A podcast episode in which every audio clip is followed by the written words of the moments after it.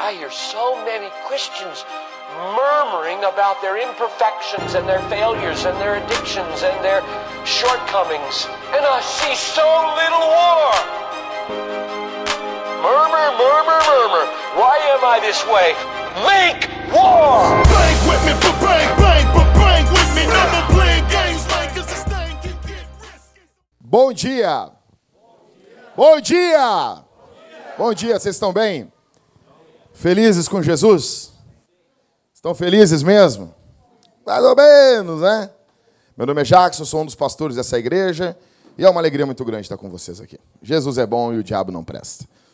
Bom, pessoal, antes de sair hoje, ontem de noite o pessoal saiu de casa um pouco tarde, foram lá fazer churrasco 11h30 da noite. Eu nunca vi isso na minha vida. Então, quando saíam, eu combinei com um amigo meu. Amanhã correremos de manhã cedo. Eu liguei para ele, telefone chamou, mas ele disse que não chamou. Não, não chamou. Eu disse, cara, claro que chamou, não tá vendo? Não, tem chamada aqui, mas se chamasse eu teria acordado. Não desconfiou em momento algum do sono dele. Desconfiou do, do celular. Steve Jobs mente. Não vou falar o nome dele para não expor o Pedro, mas Obrigado, Pedro. Eu botei meu tênis velho, eu tenho um tênis velho de correr e, e ele está começando a querer furar na ponta para correr. E eu me lembro que quando eu era guri, pequeno, na segunda série, ou seja, tinha ali oito anos de idade, cabeçudo, Helison. Parecia um pirulito. Magro, porque a minha cabeça sempre teve o mesmo tamanho. Entendeu? Sim, 64 centímetros, eu já medi. Toda vez que eu vou comprar um boné, os caras. Não, bota aí que não tem problema, cara. Claro que vai caber. E é sempre a mesma coisa. Eu vou botar e não cabe. E daí os nossa, cara. Sabe aquelas pessoas que ficam insistindo para tu fazer uma coisa que tu sabe que não vai dar? Sabe essas pessoas chatas? Chega na casa da pessoa assim, não, eu não gosto de bolo de limão. Não, não, não, mas é que tu não comeu o, meu bolo de limão. Claro que não. Eu vou ter que comer o bolo de limão do mundo todo. Aí tu come assim, não, tá bom, fulaninho, eu vou comer o bolo de limão. Que bolo bem ruim. Daí a pessoa assim, ah, eu não acredito que tu não gosta. Mas eu falei que eu não gosto, cara. Que nem café. Eu gosto de bolo de limão, mas café é a mesma coisa. Eu falo para as pessoas, eu não gosto de café. Sim, eu sei que eu devo ter um problema. Eu devo ter um problema, porque o mundo todo gosta de café e eu não gosto. Não pode o mundo todo tá errado e eu tá certo. Aí eu vou, os caras, não, não, que tu não tomou o meu café. O Sandinho já fez isso comigo. Eu, pô, Sandinho, trinta e poucos anos ouvindo essa história. Não, não, não, não, não, não toma isso aqui. Eu tomo um negócio, é muito ruim isso aqui, meu. Daí, ah, mas tu não gosta mesmo. Eu falei que eu não gosto, cara. E daí eu era pequeno, segunda série, cabeçudo. E, e eu tinha um tênis, e meu tênis era furado. Furou meu tênis, furou. E naquela época não tinha silver tape para ficar um, um maloqueiro balaqueiro, pelo menos. Sabe, aquela, o cara passava. Já deve ter feito isso, né, Helison? Porque tu era skate. Não, tu andava de roller, né? O Halisson, que andava de roller, né? Descia a, a, a Cristiano Fischer ali na, na contramão, na hora do, do rush, e nada acontecia com ele porque ele tinha o corpo fechado. né? A 140 por hora. Ouvindo as músicas do, do, lá do Hollywood, do cigarro Hollywood. É surfista, surfista da vila. É, playboy de vila. Playboy de vila é legal, né? Tu acha, né? Não não é. Aí Casou com a Priscila. A Priscila achava que, né? E eu me lembro que eu tinha um tênis furado, cara, no dedo, assim. Um dia eu cheguei no- na, na escola e daí eu tô com o, o tênis furado e eu encolhi o dedo, assim, cara. Porque eu tinha vergonha daquele buraco ali. E o meu dedo, tenho alemão, né, meu? Então parece dedo de arrancar aipim. Sabe? O alemão tem um dedo grande, assim. Já viram o pé do alemão? A Bíblia diz que quão formosos são os pés daqueles que anunciam as boas novas de salvação. Eu olho pro meu pé, eu devo estar fazendo algo errado.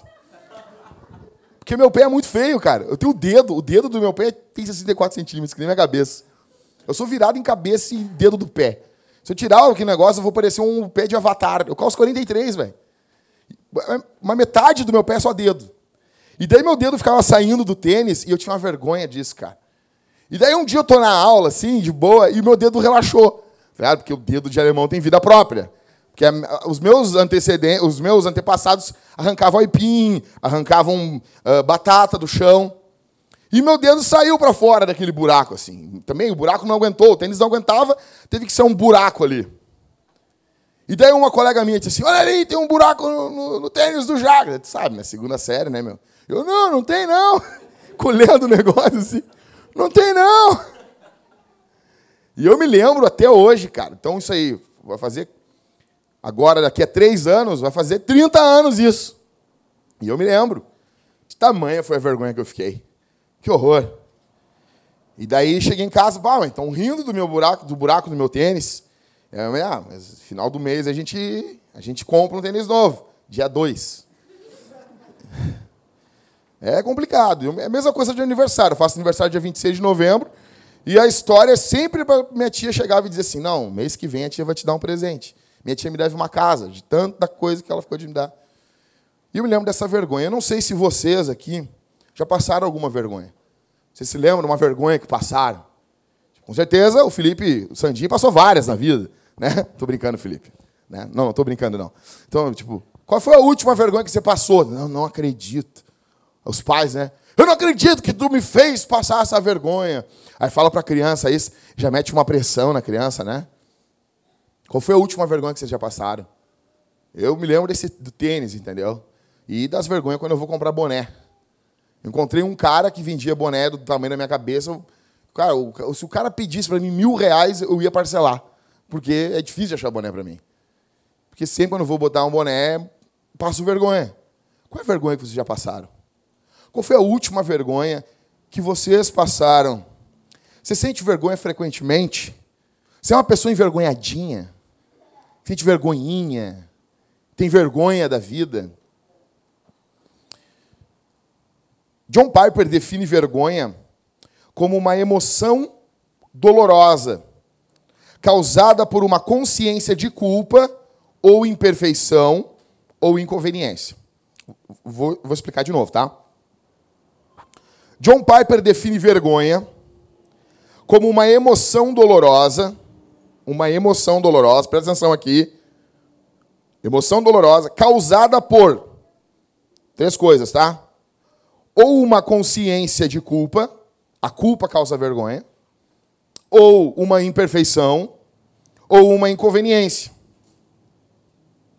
E o Piper diz que na psicologia a culpa ela se refere às ações e a vergonha ao que somos.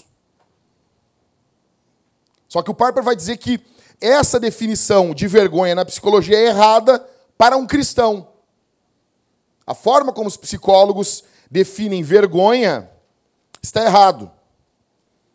Porque se nós pensarmos que a vergonha é somente para aquilo que nós somos e não para aquilo que nós fazemos, nós vamos, em algum momento, pensar contrário às Escrituras. E dessa forma, logicamente, iremos negar a doutrina do pecado original. Ah, não entendi. Vai entender durante o sermão, fica tranquilo. Então eu quero dar aqui primeiro, não são os três pontos do sermão, mas já pode ir anotando, num cantinho. As três causas comuns da vergonha, bem rápido, tá? Em primeiro, a culpa como uma causa da vergonha. O cara começa a pagar os impostos e ele sonega alguns impostos. Ele, não, não, não, faz aqui para mim, aqui, ó. Te dou um dinheiro, o cara da Receita Federal vai lá, eu disse, não, tem que dar aí, ó, 50 mil. Não, e se eu te der Opa, a fadinha derrubou aqui 10 mil reais no chão, aqui, ó. E o cara entrega 10 mil para o cara da Receita, para não dar 40 para a União, para não dar 50 para a União. Só que ninguém sabe que ele faz isso. E num dado momento, ele vai pegar e ele é descoberto. As pessoas descobrem que ele faz esse tipo de coisa. E ele, ele tem uma culpa, e ele sente, por causa disso, sente muita vergonha. Então, primeiro, é uma culpa como a causa da vergonha. Segundo, uma deficiência, e não só deficiência física, mas uh, uma deficiência de performance. Vou dar um exemplo. Quem aqui já correu alguma prova sabe, quando eu estava bem mais magro, eu corri umas provas da Adidas. Tá bom? Ia lá, pagava um, dava um dinheiro para fazer, para correr. Adidas é muito legal, né? Deve ser legal isso, as pessoas te pagar para elas correr. Nunca, por que eu era imbecil mesmo? Aí eu pagava para Gidas para correr lá, me dava uma camiseta bem, bem desgraçada lá. E aí, cara, tu tá correndo, tu tá correndo tranquilo ali. Quando de repente, muita gente, meu, mas não, não, meu, mas é muita gente. Normalmente essas provas começam com a música do, do Guns, Welcome to the Jungle. Welcome to the Jungle. Sabe? Sabe não? Bem-vindo à selva. E é uma selva, parece uns gnu correndo, assim, do filme do Rei Leão. E aqueles caras correndo, sai bem louco. E, cara, quem corre sabe. Não, ô, Pedro, tu faz assim, ó. Não, quando tá, vai começar a prova, eu vou correr devagar. E depois que dá os 5 quilômetros, que eu já estou bem aquecido, eu vou correr mais forte. Mas que nada, Elvis. Aqueles caras correndo e tu, e tu sai correndo que nem eles, assim, sabe? Por que, eu estou correndo desse jeito, que nem um louco? E tu sai correndo que nem eles. Aí, cara, os caras que estão mais preparados, eles vão na frente. Aí os caras fazem 10 quilômetros em 30 e poucos minutos. Uns e menos ainda. Aí tu, nossa. Aí vai todo mundo, cara. Aí tá só tu lá correndo para terminar a prova. E os caras não podem terminar enquanto tu não chegar. Imagina, daí a pessoa, que vergonha. É vergonhoso mesmo. Ou então, o cara é o melhor campeão do país dele. Aí ele vai correr as Olimpíadas, só tem os bons. Só tem os bonzão nas Olimpíadas. Aí quando ele está correndo, todo mundo termina a prova, ele está uma, ele tá uma volta ainda atrás de todo mundo. Aí o estádio inteiro parando, olhando o cara correndo sozinho, assim, ó. Tem que esperar. E esse cara diz assim: que vergonha. Vergonha por causa de uma deficiência. Então, primeiro, como uma culpa, segundo, uma deficiência. Terceiro, uma vergonha por causa de uma inconveniência. Isso aqui acontece muito com mulher. Não leu direito o convite e vai na festa com uma roupa de um jeito e não, era gala. E daí briga com o marido. Primeiro, porque não adianta, meu. Não adianta. A mulher, o problema dela, é, ela vai achar que o problema dela é o marido dela. O cara tá ali. Mas isso aqui, a roupa que eu venho. O que eu tenho a ver com isso? O cara, o cara levantou, o cara ficou até cinco minutos antes de ir para a festa. Ele ficou na frente da televisão assim.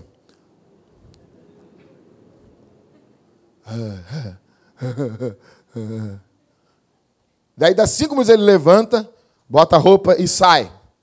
Se o cara chegar lá na festa e encontrar um cara que tem um terno igual dele, ele vai ainda bater foto com o cara. Sabe? Oh, dupla sertaneja, botar ainda.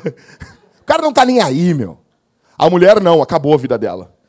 Hum, ela tem um vestido igual ao meu. Acabou. Acabou. Ela, ela, a mulher quer ficar longe da outra mulher. Entendeu? E a mulher sente o quê? Uma vergonha. Por causa de uma inconveniência. Então, esses três tipos de vergonha: vergonha por culpa, vergonha por uma deficiência e vergonha por uma inconveniência. Eu queria uh, dizer para vocês que existe no Evangelho uma vergonha que nós devemos ter. Existem coisas, prestem atenção aqui, que nós precisamos nos envergonhar. Porque a luta hoje é você fugir da vergonha. Não, eu não posso passar vergonha. Hum, precisa passar vergonha em algumas coisas, sim. Algumas coisas você precisa se envergonhar. Não, mas não faz isso porque senão o Júnior ele vai ficar com vergonha. Hum, que bom. Que bom. Não, se eu fizer isso, Jared, não, não vai, não. Jared, meu filho, é bom, é bom que ele se envergonhe. Outras não. Outras se causam vergonha em você, nós temos um grande, um grande problema. Então, falei as causas da vergonha. Então, assim, agora dando dois tipos de vergonha. A Bíblia deixa claro que existem tipos de vergonha que deveríamos sentir e outros tipos que não deveríamos sentir. A questão principal é como Deus se encaixa com a vergonha. Essa é a questão. Prestem atenção. Então eu vou falar sobre vergonha inapropriada e vergonha apropriada. Ok? Vergonha inapropriada, vergonha que não devemos sentir. Quando não existe uma boa razão para senti-la. Quando nos envergonhamos de algo que não desonra a Deus. Ou então, é desonroso a Deus, mas você não participou. Quando uma coisa não desonra a Deus, quando uma coisa não prejudica o nome de Deus, ou quando prejudica e você não participou dela, você não deve se envergonhar. Segundo, a vergonha apropriada. É a vergonha que sentimos por uma razão correta, quando nosso envolvimento com ela foi desonroso a Deus. Devemos, sim, sim, se envergonhar quando desonramos o nome de Deus por nossas atitudes. Então, exemplos bíblicos da vergonha inapropriada. Vergonha que não devemos sentir. Em primeiro lugar, não devemos nos envergonhar em testemunhar o Evangelho, e nem devemos nos envergonhar daqueles que testemunham o Evangelho. Então, olha o que diz 2 Timóteo 1,8. Eu estou falando bem pausado aqui, porque o Ismael disse assim, Jack, às vezes tu fala muito rápido, sabe? Tipo, louco, e a gente não pega. Então, 2 Timóteo 1,8 diz: olha só, portanto, não te envergonhes do testemunho de nosso Senhor, nem de mim, prisioneiro dele. Pelo contrário, participa comigo dos sofrimentos do Evangelho segundo o poder de Deus. Nós não devemos ter vergonha do Evangelho. Você não pode se envergonhar do Evangelho. Jesus é honrado quando nós falamos o Evangelho. E quando nossos lábios se calam, Jesus é desonrado. Você tem que entender isso. Quando você deixa de falar o Evangelho, você desonra Jesus. Não é assim, ó. Não, não vou falar o Evangelho. Aí fica num neutro. Daí tem uma, um, um negócio neutro no céu. Não ficou neutro. Não falou o Evangelho, neutro. Sabe que tu bota neutro ali, para né?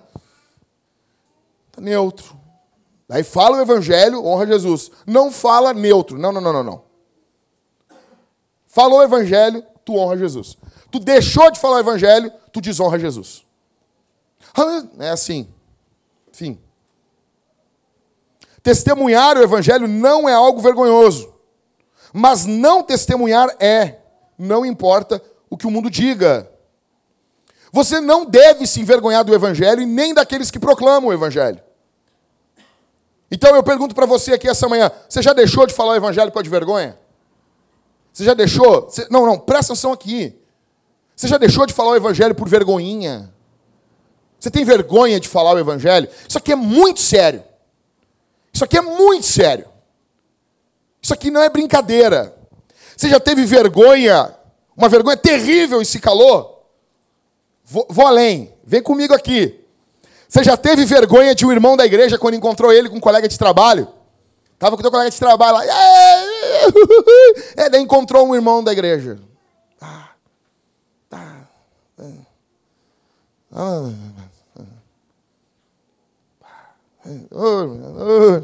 não sei como é que eu cumprimento ele. Trabalho, porque o cara é um na igreja, ele é outro no trabalho. Aí tá essa dicotomia. Você já teve vergonha de algum irmão da igreja? Você já teve vergonha de encontrar um, um pastor? De falar, você quer meu pastor? Tem vergonha disso? Você tem vergonha de falar, você aqui é o irmão lá da igreja, lá, é meu irmão em Cristo? Você tem vergonha de dizer isso?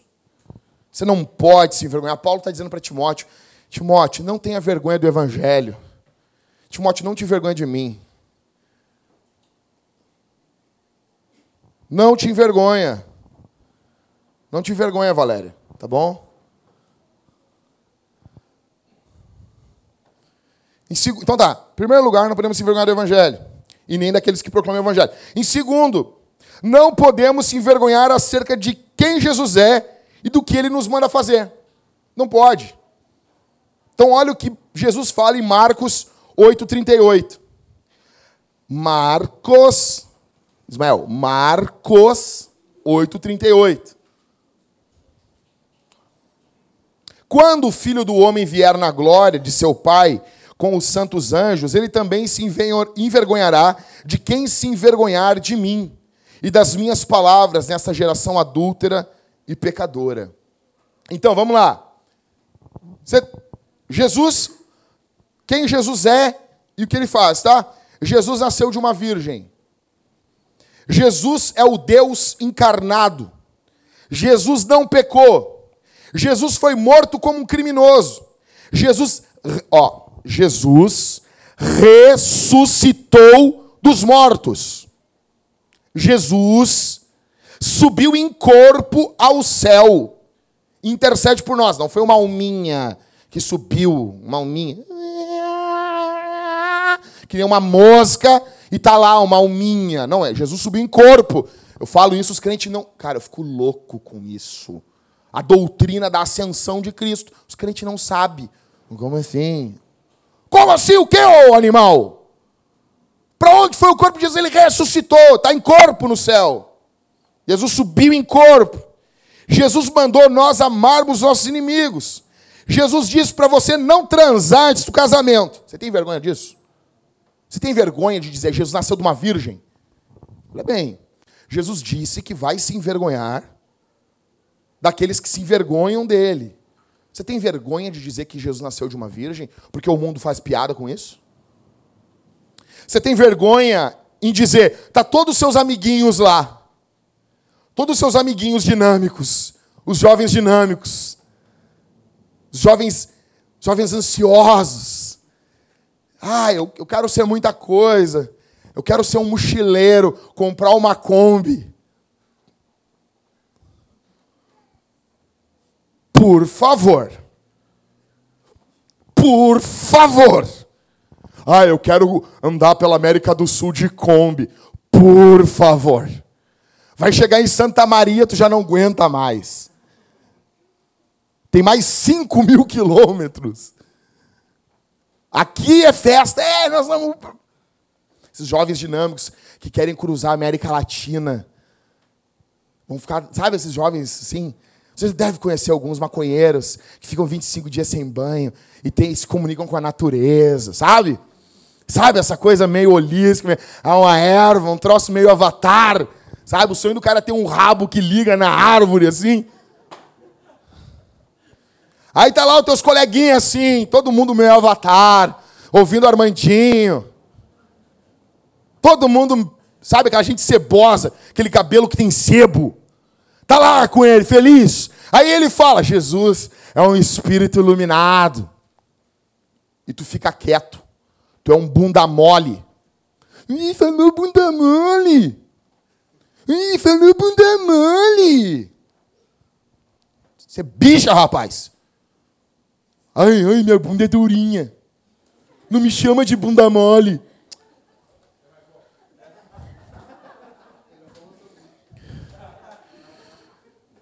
Tem vergonha de dizer que Jesus nasceu de uma virgem? Você tem vergonha de dizer que assim, Jesus, Je, Je, ou se é o Daniel, Jesus, Jesus é o Deus encarnado. Tem vergonha de dizer isso? Jesus é Deus encarnado. Aquele carpinteiro lá é Deus. Tem vergonha de dizer isso aí? Tem vergonha disso? Você tem vergonha de dizer no teu trabalho que Jesus ressuscitou dos mortos? Você tem vergonha de dizer assim, ó, Jesus mandou não transar antes do casamento? Você tem vergonha de dizer isso? Você tem vergonha? Ah, vão, vão, vão, vão rir de mim. Vocês têm vergonhinha? O critério bíblico para vergonha não é o quanto você é nerd. Eu estou falando nerd no conceito antigo. Eu não estou falando desses nerd agora, de hoje em dia, Nutella. Estou falando da antiga, quando tu, tu, tu, tu, era um cara retiradão, tá ligado? As pessoas riam da tua cara. Hoje é cool, hoje, hoje ai, eu sou nerd. Não é nada, cara. Nunca pegou um gibi na mão, nunca fez. Então, uma bobada. Nunca apanhou porque, porque tu era um cara estranho no colégio. O meu colega, tinha um colega meu, uma vez, eles penduraram o cara do quarto andar. E ele gritava, e eu tinha ganhado esse rapaz para Jesus, e ele gritava, me chamava, Jackson, me ajuda! Eu, disse, não, eu neguei ele, não te conheço, cara. Não te conheço. Não te conheço. Primeira vez que eu neguei alguém. Neguei ele ali. Olha o que Pedro diz. Mas se sofrer como cristão, não se envergonhe disso. Pelo contrário, glorifique a Deus com esse nome. Existe um perigo quando nossa vergonha não é centrada em Deus mas autocentrada. Quando a vergonha, você tem vergonha por causa. Ah, eu tenho vergonha porque ah, eu estava lá, que nem eu com meu tênis. Eu estava com meu dedo parecendo de arrancar ipim, com a unha de 15 centímetros. E já falar em unha grande, eu dizer assim para os homens, por favor, por favor, para de deixar a unha grande no dedo. Isso é ridículo. Você vai morrer solteiro. E a tua mulher, ah, mas já casei. Tua mulher não merece essa vergonha. Tua mulher não parece passar por isso. Alguma alegação do que Jesus fez faz você ficar com vergonha? Você se preocupa com o que as pessoas pensam sobre Jesus e daí isso você fica mudando o teu discurso? O nascimento virginal de Jesus te traz vergonha porque o Porta dos Fundos ri dele. Porta dos Fundos, esses caras são se arrepender, vão para o inferno, vão queimar. Churrasco de Gregório do Vivier. Você está entendendo? Você está preocupado com o que o Porchat pensa? Aquela língua presa dele lá. Você está preocupado? Deve ter um dente aqui no meio do céu da boca que falta do jeito assim. Você está preocupado com o que ele pensa? Você está preocupado com o que vão rir da tua cara? Você se envergonha de Jesus? O mundo não se envergonha das suas maldades. Caetano Veloso dormiu lá com a guria, tinha 40 e poucos anos, e estava lá feliz. Às vezes no silêncio da... Que isso, cara? O mundo não tem vergonha disso. O mundo não se envergonha das suas loucas teorias. Você tá, tu fala com o cara, e aí, meu? Tu, o mundo veio da onde? Do nada. O nada criou tudo. Eles não têm vergonha. Eu ia ter vergonha. Sério, eu ia ter vergonha. Se eu fosse evolucionista, eu não saía de casa. Eu não saía de casa, eu ia ter vergonha. Não havia nada, daí o nada fez um troço. Eu ia ter vergonha da vida. Eles não têm vergonha, cara. Fazem postulados, cara não tem vergonha. Aí a gente tem vergonha de dizer assim: Deus criou Adão e Eva. Ah, mas tu está falando do, do, da fruta lá, da serpente, uma serpente falante. Qual a outra opção que tu tem? Tu tem um nada que cria o bagulho. Eu tenho a opção que um Deus poderoso fez isso. Nós não temos muita opção. É complicado o que eu estou falando? É. Mas tu é mais complicado ainda. Tem vergonha? Você tem vergonha de dizer sobre a criação? Você tem vergonha? Então eu pergunto para vocês assim: vocês se envergonham do que Jesus fala acerca dele? Se você se envergonha sobre Jesus, há uma grande probabilidade de você nunca ter nascido de novo. Uma... Isso aqui é muito sério. Há uma grande probabilidade de você nunca ter conhecido Jesus de fato. Se no seu círculo de amigos. Eu falei no grupo da igreja que eu queria muito aqui o pessoal que está estudando. Se você tem vergonha de, na sua faculdade, no seu grupo de estudo, de confessar o que o Evangelho diz, há uma grande probabilidade de Deus nunca ter operado nada em você e você só estar dentro da igreja por causa de uma convenção social. Você nunca conheceu o Evangelho. Isso é muito sério. Terceiro. Então, agora, vergonha acerca da natureza do Evangelho e do que o Evangelho diz. Olha o que diz Clássico, escola dominical, Romanos 1,16. Porque eu não me vergonho do evangelho, Paulo falando. Pois é o poder de Deus para a salvação de todo aquele que crê, primeiro o judeu e também no grego. O evangelho magnifica Deus e humilha o homem. O que é o evangelho? Você sabe, você sabe o que é o evangelho, né? Você sabe o evangelho, a boa notícia, a boa nova. Deus criou o mundo perfeito, criação. Adão e Eva pecaram, a humanidade caiu. Deus envia o seu filho Jesus ao mundo para morrer por pecadores. E vai chegar um dia que Deus vai passar régua. E ele vai concluir a obra que ele começou na gente. Você tem vergonha dessa mensagem? Porque Paulo está falando aqui que eu não me envergonho, porque o contexto é de vergonha no primeiro século. Eu pergunto, você tem vergonha de falar o evangelho para seus amigos? O evangelho é isso. Jesus te chama ao arrependimento. Você consegue falar isso para os teus amigos? Você consegue falar isso aqui, principalmente aqui, jovenzinhos dinâmicos? Vocês nas suas faculdadezinhas, vocês conseguem falar isso aqui para os coleguinhas de vocês? Jesus ordena que tu te arrependa. Consegue falar isso? Ou você tem vergonha disso? Então, isso é muito sério. O evangelho ele vai magnificar Deus e vai humilhar o homem. Você consegue falar uma mensagem para as pessoas que te cercam, teus familiares, vizinhos, com amor, com carinho, você consegue, você tem vergonha do evangelho, você fala o evangelho para eles. Nós somos tentados a sentir vergonha. Sabe por que a gente tem, a gente tem, olha aqui para mim. Nós somos sim tentados a sentir vergonha. Porque Jesus, ele mostra o seu poder de uma forma que o mundo não reconhece isso como poderoso. Vou falar de novo. A gente é tentado a sentir vergonha porque o jeito que Jesus mostra o poder dele é um jeito que o mundo não reconhece como poderoso. Por exemplo, Jesus podia chegar aqui num cavalo montado, ou então dirigindo um, um ah, cara, uma Ferrari com um exército, um tanque, o, o, o, lá o Tumblr do Batman, chegar destruindo todo mundo, botar um pesão assim em cima, assim, I am the king, eu sou o rei, se curve. Se ele chega fazendo isso, o mundo reconhece isso como poder. Tocando raio com os olhos, assim, tipo, tipo Superman, assim, queimando, assim. E os caras, tá louco, meu. nós somos desse time aí. Um dia isso vai acontecer. Ele vai chegar e vai matar os caras.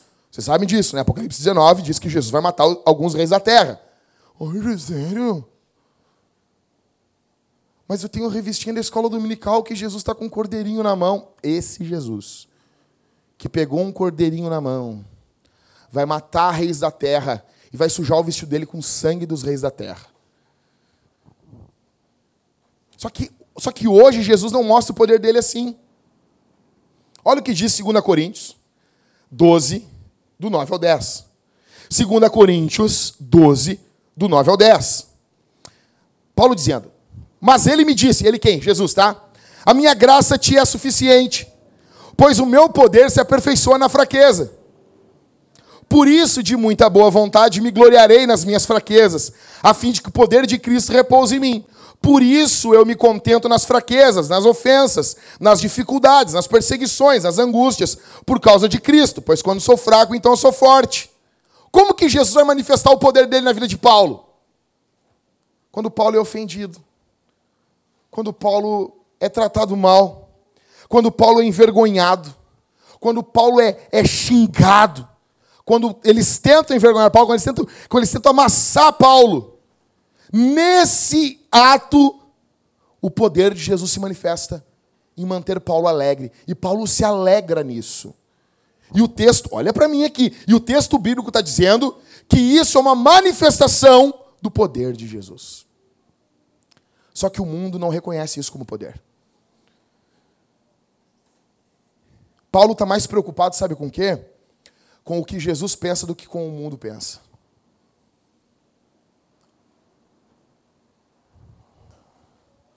Não sinta vergonha por algo que honre a Deus.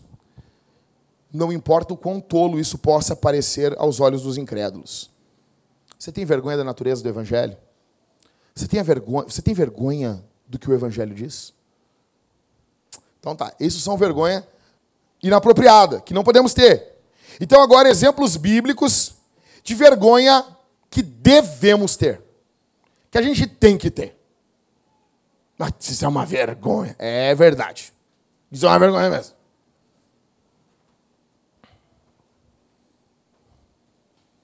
Temos que ter alguns tipos de vergonha.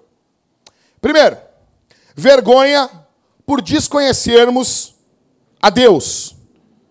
1 Coríntios 15, 34.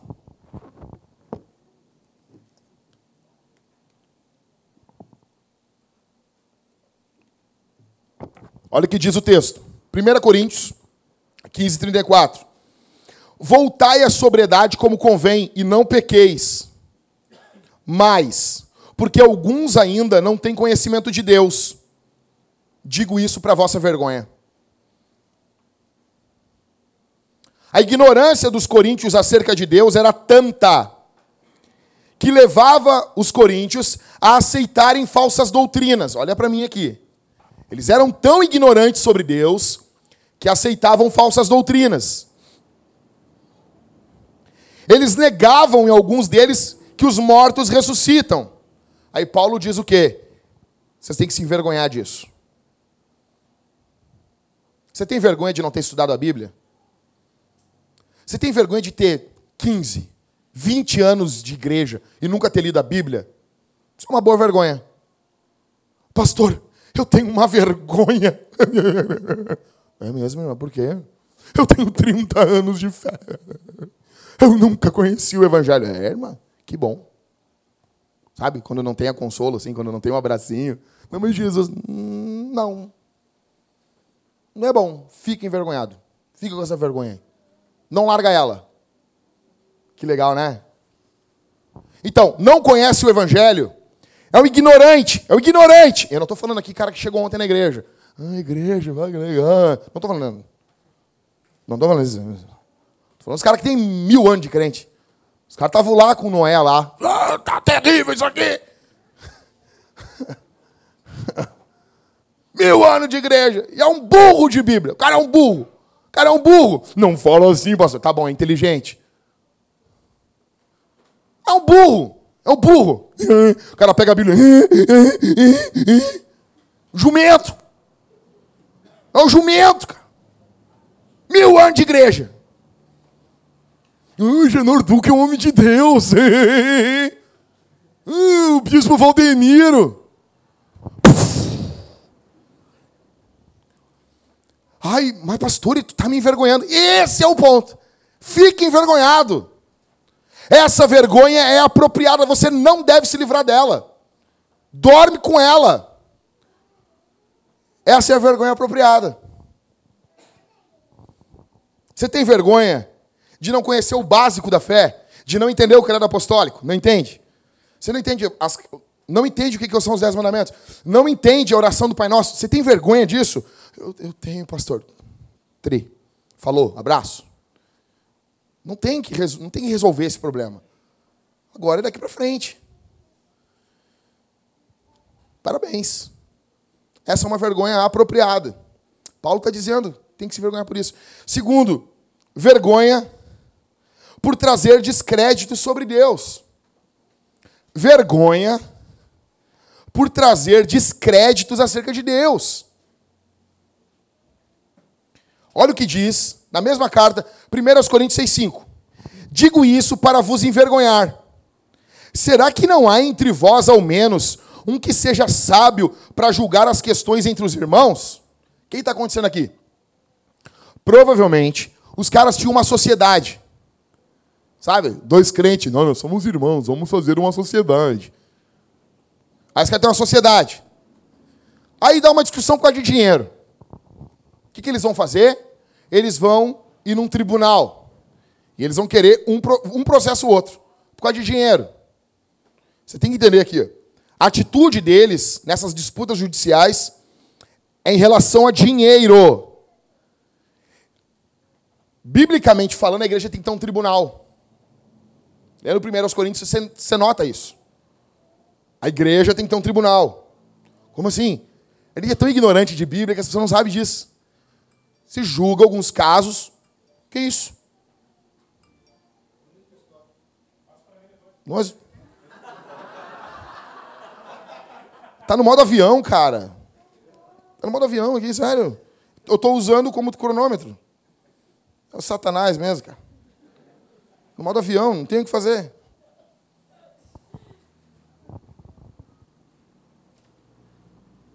Satanás, querendo me desonrar aqui, querendo me dar vergonha.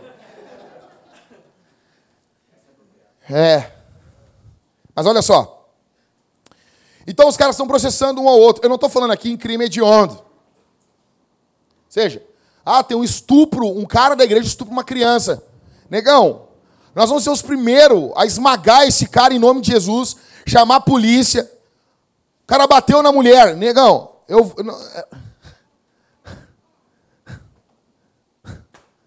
Tu tá louco, meu. Chegar no nosso meio. Chegou um cara aqui, eu já falei isso pra vocês. Um cara namorava a guria. O louco tinha mais de 1,90m. Aí o cara, a guria chegou assim, pastor. Ele disse que eu nunca vou me livrar dele. Namorando, malandro. Como, mas como assim? Ele disse que ele me busca até no inferno. Eu chamei ele assim, não, mas vem, vem cá, cara, vem cá. Na frente de homem, esses caras são abusador com guria, com mulher, eles viram umas moças. Tem, uma voz afina, assim. Eu disse assim, nós vamos esconder teu corpo, cara. falei para ele. Ele, como assim, pastor? Não me chama de pastor, seu bode. Nós vamos esconder teu corpo. Ele nunca mais veio, eu não sei porquê. Nós vamos ser o primeiro a chamar a polícia, cara. Agora, o contexto em 1 Coríntios capítulo 6 aqui é dinheiro, é grana. Aí Paulo está dizendo para eles: Digo isso para vos envergonhar. Será que não há ninguém entre vocês que seja sábio para julgar as questões entre irmãos? Ou seja, esses problemas bobos, quando o irmão leva o outro na justiça perante ímpios, isso traz vergonha ao nome de Deus. E tem que se vergonhar. Você tem envergonhado o nome de Deus? Tenho. Então você tem que se envergonhar disso. Não acredito, Jackson, que tu fez isso. Que vergonha. Barrato com vergonha. Que bom, Jackson. Continua com essa vergonha aí. Na ânsia de não passarem vergonha, de perder dinheiro. Porque tem gente que é assim, tem vergonha de perder dinheiro. Eles estavam entrando em ação uns contra os outros. E isso sim deveria trazer vergonha para eles. O ponto é: devo me envergonhar de tudo que desonra a Deus. Não importa o que o mundo pense. O ponto é esse. Eu pergunto para vocês aqui essa manhã: com as suas atitudes, vocês mostram que Deus é digno de confiança ou não? Vocês têm vergonha disso? Ah, pastor, eu tenho. Parabéns. Tem que se vergonhar. Essa é uma vergonha apropriada. Terceiro, terceiro tipo de vergonha que você tem que ter: vergonha pelo seu passado cometido contra Deus. Presta atenção aqui.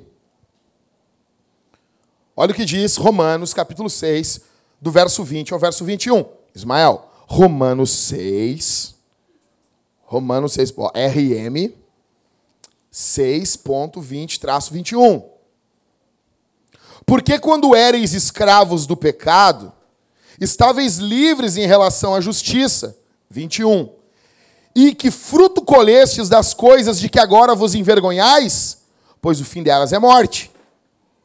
Quando o crente tem um coração transformado mesmo, transformado, ele olha com vergonha para o seu passado pecaminoso.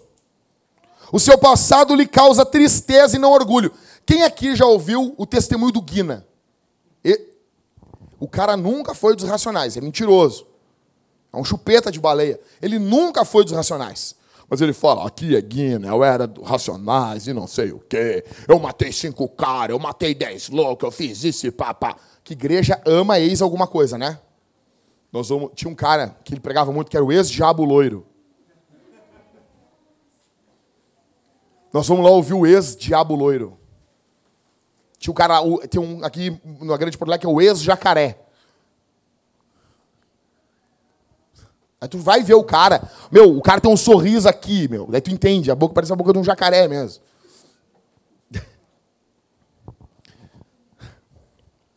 Isso me lembrou, eu preciso dizer isso para vocês.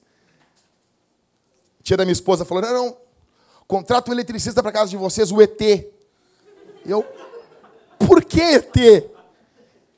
E daí eu liguei para a Thalita, Thalita, ó, tua tia disse para chamar o ET aí, tu conhece? Eu conheço. Chama ele. Então daí o cara tá arrumando os fios lá em casa. Quando eu cheguei, assim, ele estava de costas, assim. Quando ele se virou, eu entendi. Eu entendi. Então, a igreja tem muito isso, ex isso. E esses ex alguma coisa, eles falam com orgulho do passado deles. Porque eu fazia mesmo. Eu estava num culto uma vez e uma irmã pregando. Eu já tenho pavor de ver mulher pregando. Oi, por... Sim. E aí? Eu e Paulo não gostamos. Nem Jesus gostava, só chamou apóstolo. Aí estava a mulher pregando. Por favor, por quê? Mulher prega de dois jeitos. Ou prega chorando. Por que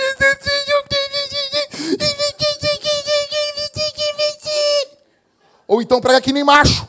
Não, não, não, não, não. Suvacão assim. E eu estou no culto lá, mulher. Porque quando o diabo me pegava, irmão, eu traía meu marido. E o cara assim, encolhido assim. Eu ia para o motel com os homens, não sei, falando assim, o cara encolhido assim.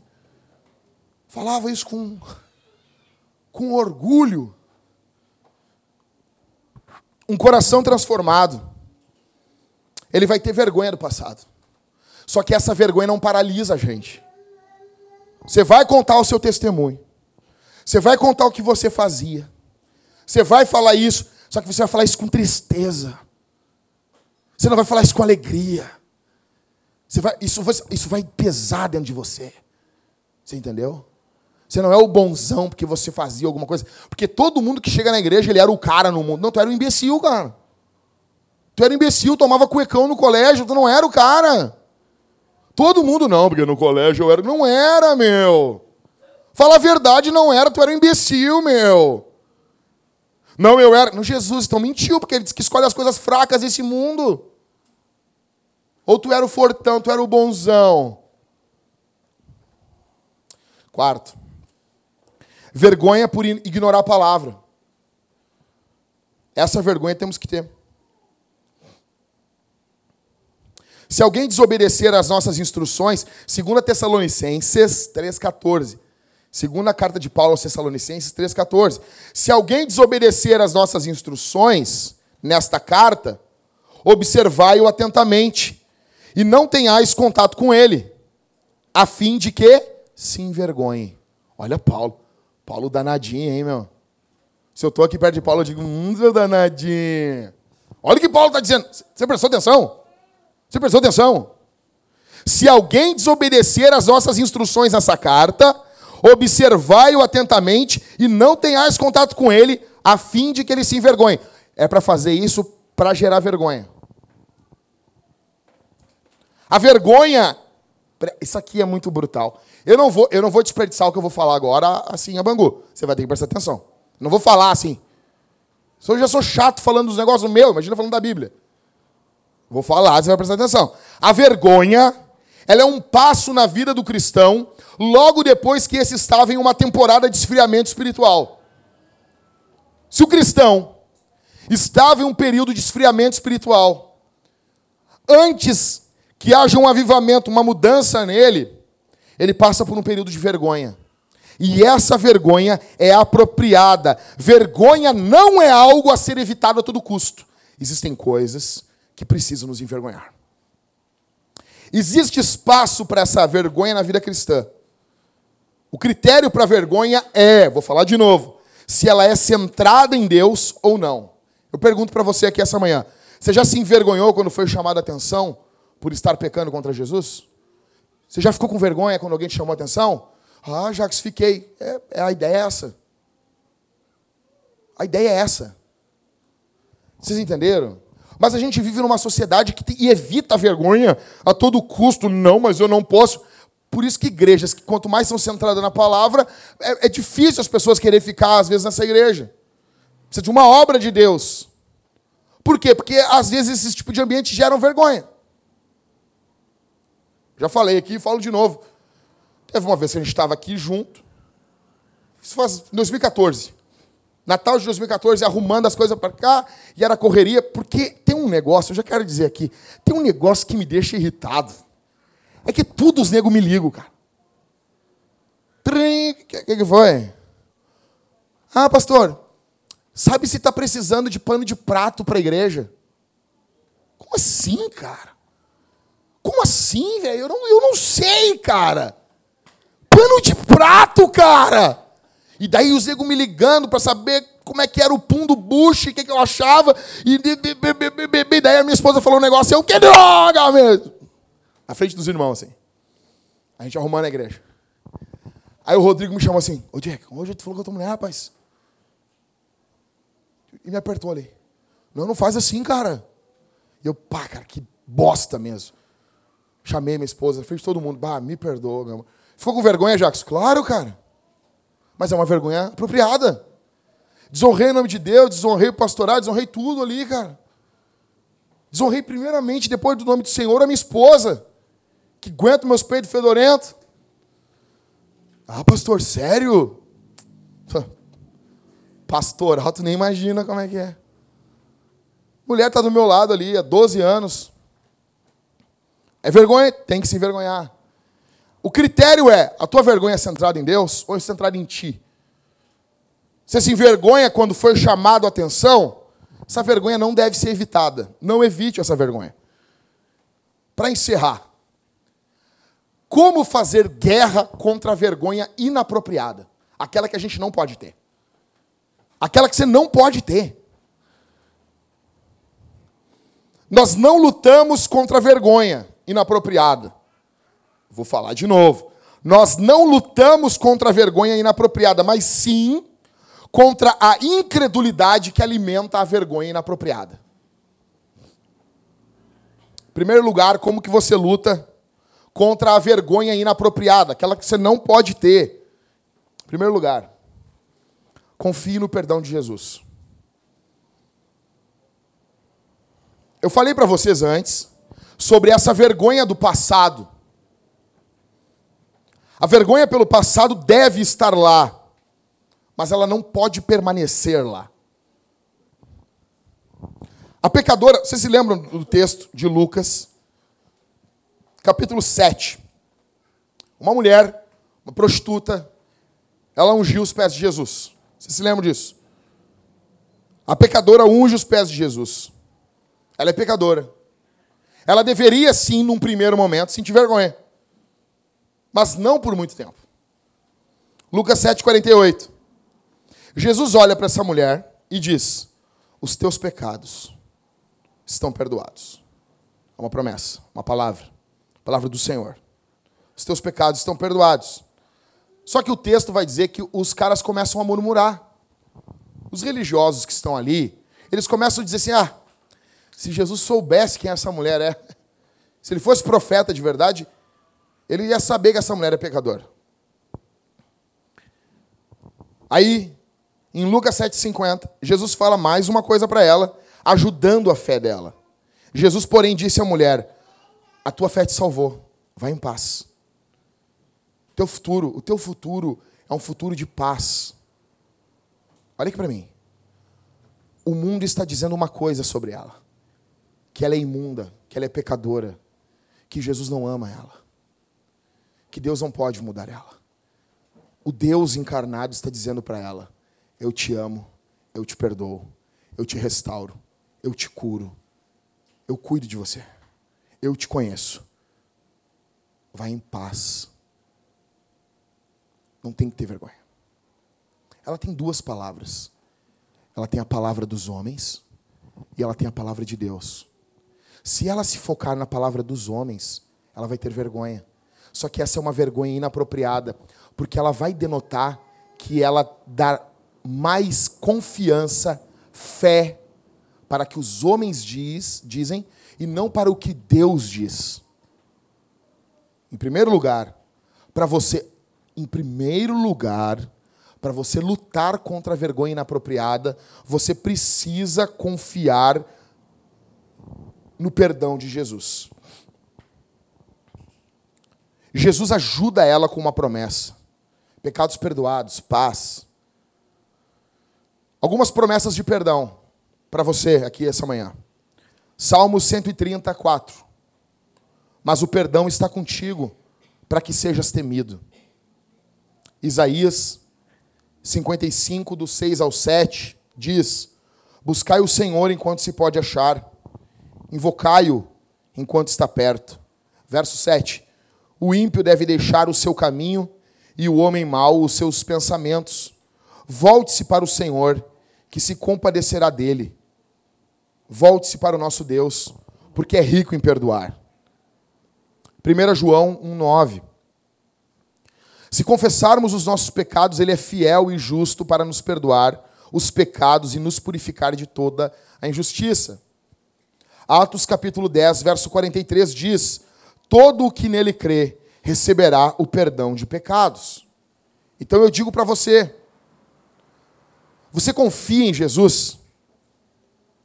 Você confia que Jesus perdoou você? Você já fez coisas terríveis na vida, só que essas coisas elas paralisaram você. Uma coisa é você sentir, sentir vergonha pelo passado, mas você não tem uma vergonha paralisante. Isso não pode paralisar você. Lute contra isso, meditando nessas promessas de perdão. A segunda forma de lutarmos contra a vergonha inapropriada, de fazermos guerra contra ela, segunda forma, lutando contra a incredulidade. Olha o que diz 2 Timóteo 1,12. 2 Timóteo 1,12. Por essa razão, Paulo dizendo, sofro também essas coisas, mas não me envergonho, porque eu sei em quem tenho crido e estou certo que Ele é poderoso para guardar o meu tesouro até aquele dia. Paulo está dizendo: eu sofro tudo isso. Ele está preso. Na carta de 2 Timóteo, ele está preso, ele está na beira da morte. É uma das cartas da prisão. Ele está preso. Você imagina, você estando preso. Que vergonha. Ele está dizendo: Eu sofro por causa dessas coisas, mas eu não me envergonho. A vergonha vem, mas eu luto contra ela. Aí ele vai dizer por quê, ele dá até a razão. É muito de barbado entender a Bíblia. Olha só, eu não me envergonho, porque eu sei em quem tenho crido. A fé de Paulo em Jesus anula a vergonha inapropriada.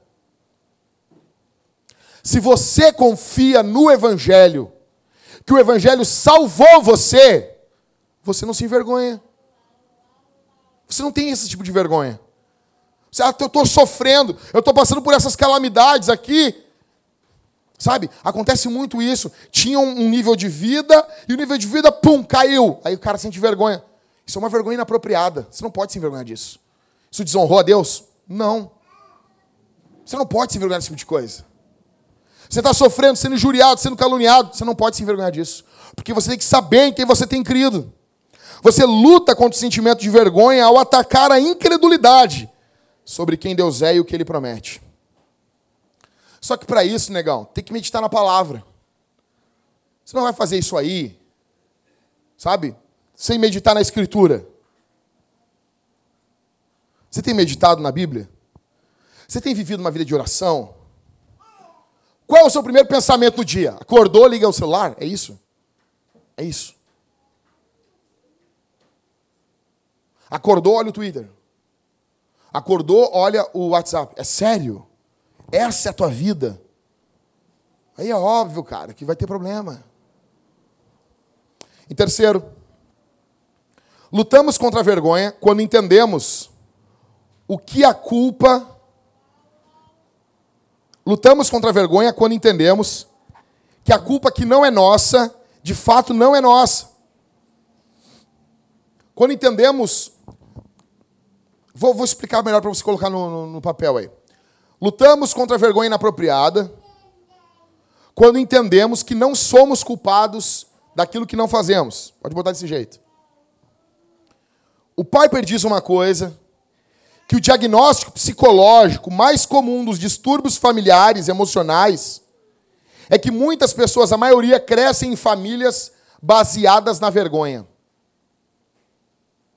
O pai fala para o filho: que vergonha isso. Algo que a criança não deve se vergonhar. Algo que não desonrou a Deus. Não é uma desobediência, não é, não é desobediência aos pais, não é algo que envergonha o nome do Senhor, não deve trazer vergonha para a criança. Mas constantemente o papai e a mamãe ficam falando coisa para as crianças para elas se envergonharem de coisas que elas não devem se envergonhar. Uma outra coisa eu já quero dizer um negócio para vocês aqui. Vocês param de falar aqui na igreja que vão chamar o Jacques para filho de vocês. Vocês param de falar isso. Vou chamar o pastor. Aí o teu filho vai ter 17 anos, vai estar tá fazendo umas porcarias e não vai querer falar comigo. Ele não vai querer falar com o Rodrigo, ele não vai querer falar com o Everton.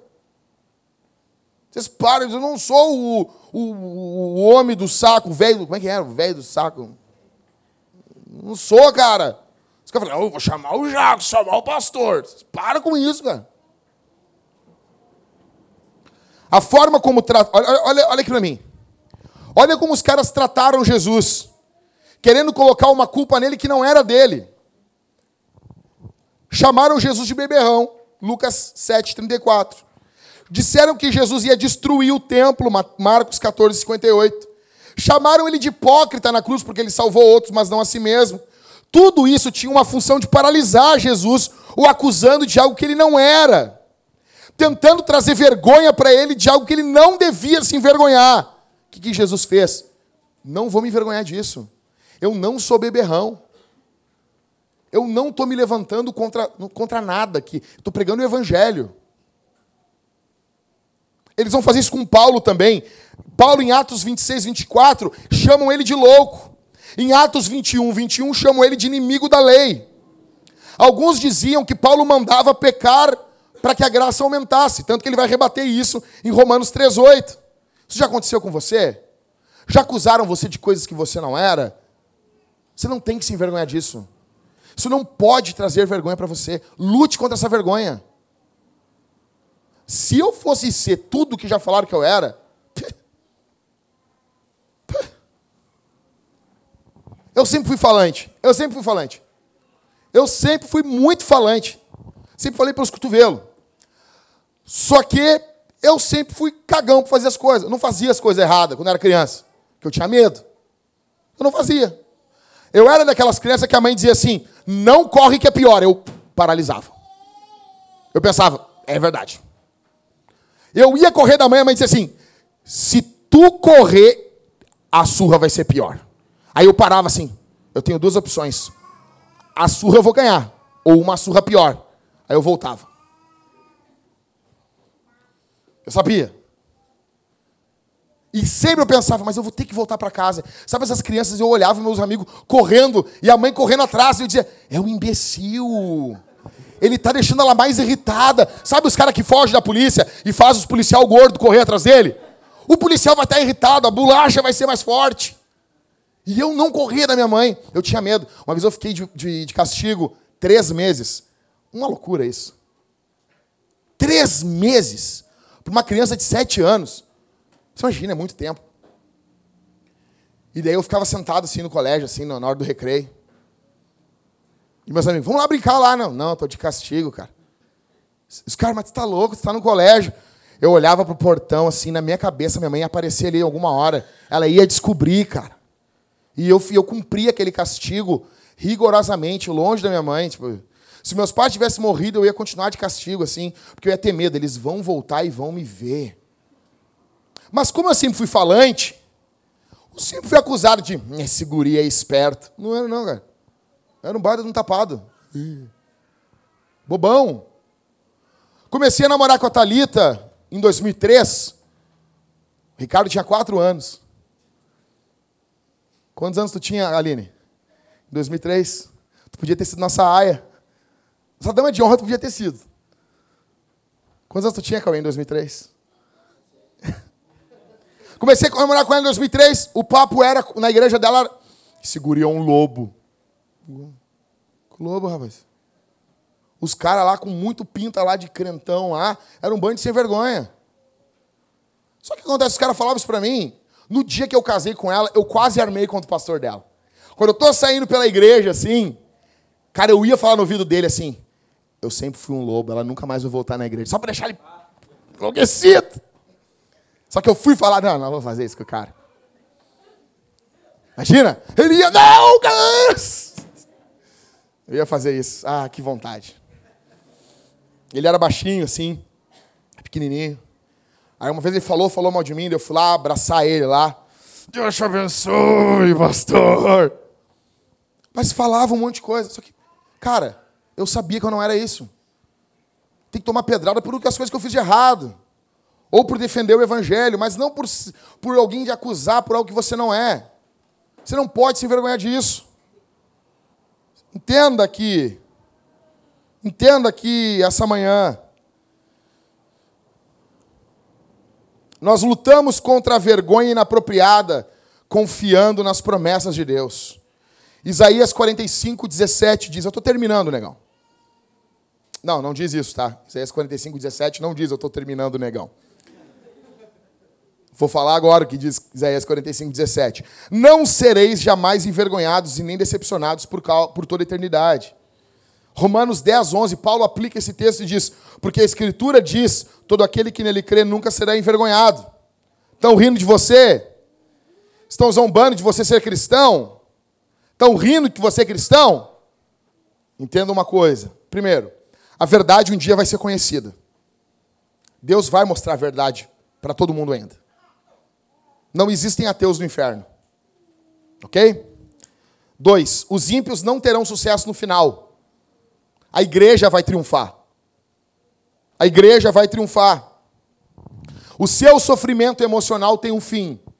Ele vai acabar. O reino de Deus triunfará. Ninguém que coloca as esperanças em Deus é frustrado. Você não é um louco, um imbecil por confiar em Jesus. Então, resumindo tudo, se você não lembrar de nada do que eu disse, você tem que lembrar de uma coisa: ter vergonha inapropriada é pecado. Você se envergonhar do Evangelho, você se envergonhar da palavra, você se envergonhar de quem é Jesus, você se envergonhar de quem prega o Evangelho, isso é pecado. E existem vergonhas que você precisa ter. A boa notícia é que Jesus venceu esse pecado. Jesus nunca se envergonhou de Deus. Jesus nunca se envergonhou do céu.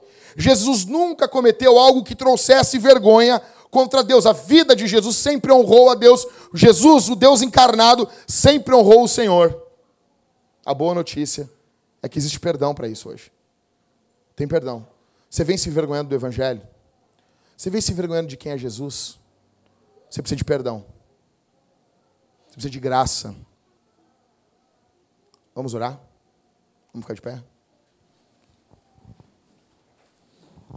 Faça guerra contra a vergonha inapropriada. Eu falei para Mariane ontem, Mariane, o título do sermão não é chamativo, mas o conteúdo é demais.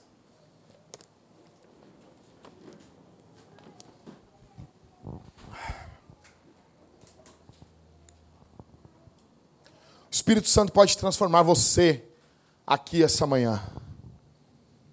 E a boa notícia é que somente pessoas que lutam contra a vergonha inapropriada podem fazer missão. Não existe missionários de verdade, missionários de verdade, não podem se envergonhar de Jesus. Não podem se envergonhar de Jesus. Vamos orar? Fecha os olhos. Senhor, Pai, amado, justo, santo, obrigado por tudo que o Senhor tem feito aqui no nosso meio. Obrigado por tudo que tua palavra é e faz. Coisa boa pregar a tua palavra não confiando em mim, mas confiando nos efeitos prometidos. Quando o profeta Isaías diz que a tua palavra não volta vazia. Então eu posso descansar essa noite, não pela minha oratória, porque eu sou extremamente fraco e o Senhor sabe disso. Sou extremamente limitado, mas eu não estou falando algo de mim aqui, é a tua palavra, Senhor. É o teu evangelho. Então, muito obrigado pela, por ter ressuscitado, ter chamado pessoas tão, tão incapacitadas como eu. E eu, e eu posso não me envergonhar disso, Senhor. Obrigado. Que a tua palavra esteja aqui operando. Que alegria poder comunicar o evangelho e saber que isso não depende de mim não está focado em mim, Senhor. Está focado quem o Senhor é e no que o Senhor faz. Portanto, eu te peço, Senhor, que, que o Senhor venha transformar a nossa igreja aqui. Que o Senhor venha quebrantar corações endurecidos.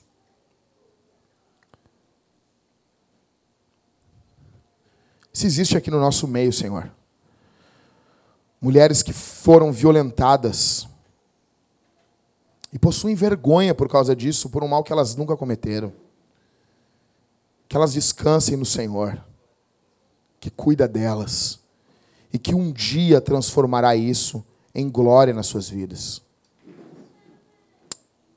Que não haja vergonha por aquilo que não temos culpa. Que possa haver confiança no Senhor.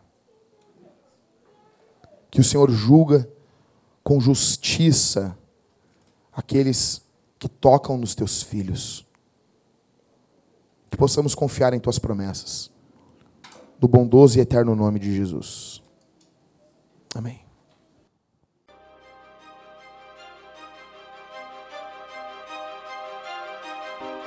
I hear so many Christians murmuring about their imperfections and their failures and their addictions and their shortcomings. And I see so little war. Murmur, murmur, murmur. Why am I this way? Make war! Bang with me, but bang, bang, but bang with me. More playing games, man, cause this thing can get risky. So, man, if you in Christ, take up your cross quickly.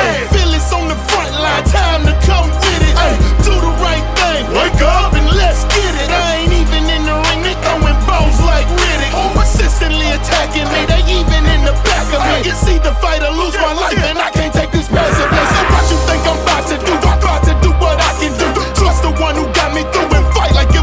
school, never giving up, steady standing on the battlefield. Feet firm to the ground like I stepped on Chapel Hill. Flesh feeling brisket, sin persuaded tempts me. Satan cheers me on, guilt followed by conviction. It's the same old trap, and we fall like we defenseless. Uh-huh. Focus sentence, growing wisdom, stay firm and be relentless.